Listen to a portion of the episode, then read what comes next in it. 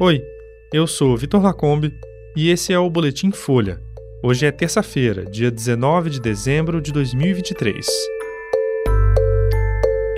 Datafolha mostra que polarização entre petistas e bolsonaristas hoje é a mesma do pós-eleição. PM diz que sequestradores se passaram por Marcelinho Carioca e pegaram 60 mil reais com conhecidos. E investigação aponta a escola de samba Vai Vai como reduto do PCC em São Paulo.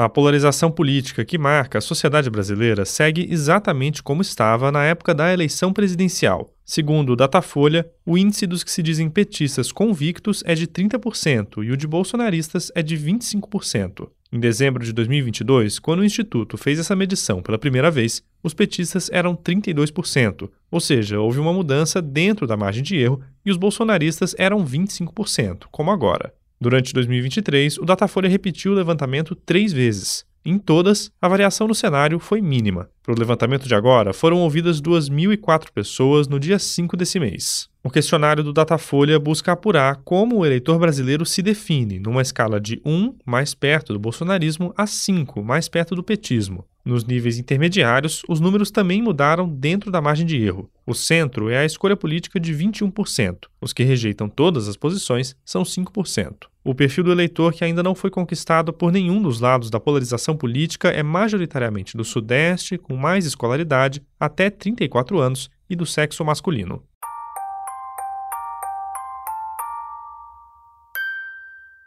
O ex-jogador de futebol Marcelinho Carioca foi liberado ontem de um cativeiro onde foi mantido sequestrado desde domingo. Ele seguiu para uma delegacia no centro da cidade, de acordo com a assessoria dele. Marcelinho Carioca desapareceu depois de participar de um show na zona leste de São Paulo. A polícia passou a investigar o caso na manhã de ontem, depois de encontrar o carro do ex-jogador abandonado em Itacoaquecetuba, na Grande São Paulo. Em um vídeo que circula na internet, Marcelinho aparece com o olho roxo, diz que estava em um show e que saiu com uma mulher casada. Mais tarde, ao programa Brasil Urgente da Band, ele afirmou ter sido coagido por criminosos a fazer a gravação. O ex-jogador disse que a mulher é amiga dele e que não teve nada com ela. Cinco pessoas foram presas por suspeita de envolvimento no sequestro do ex-jogador. De acordo com a polícia, os suspeitos teriam usado o telefone de Marcelinho Carioca para se passar por ele e pedir dinheiro a familiares e pessoas próximas. Uma delas teria feito um pagamento de 60 mil reais. Ainda segundo a PM, os criminosos também chegaram a pedir 200 mil reais pela libertação dele. Uma investigação da Polícia Civil aponta que a Vai Vai, uma das mais tradicionais escolas de samba de São Paulo, se tornou um reduto da facção criminosa PCC. A Folha teve acesso a relatórios de um processo que apura uma suspeita de lavagem de dinheiro e corre em segredo de justiça. Entre os alvos está o ex-diretor financeiro e conselheiro da Vai Vai, Luiz Roberto Marcondes Machado de Barros, o Beto Bela Vista. De acordo com a polícia, integrantes da escola que eram policiais foram expulsos por causa da suposta ligação da agremiação com o PCC.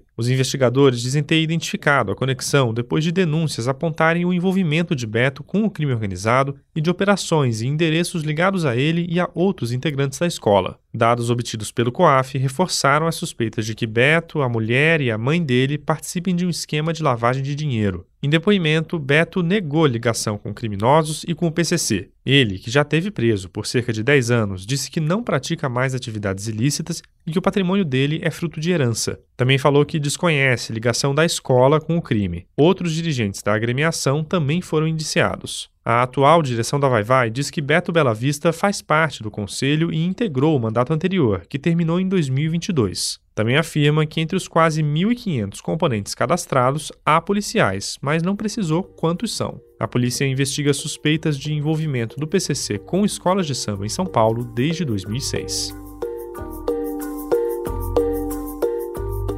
Esse foi o Boletim Folha, que é publicado de segunda a sexta, duas vezes por dia, de manhã cedinho e no final da tarde. A produção é de Carolina Moraes e Magia Flores e a edição de som é do Rafael Conkle.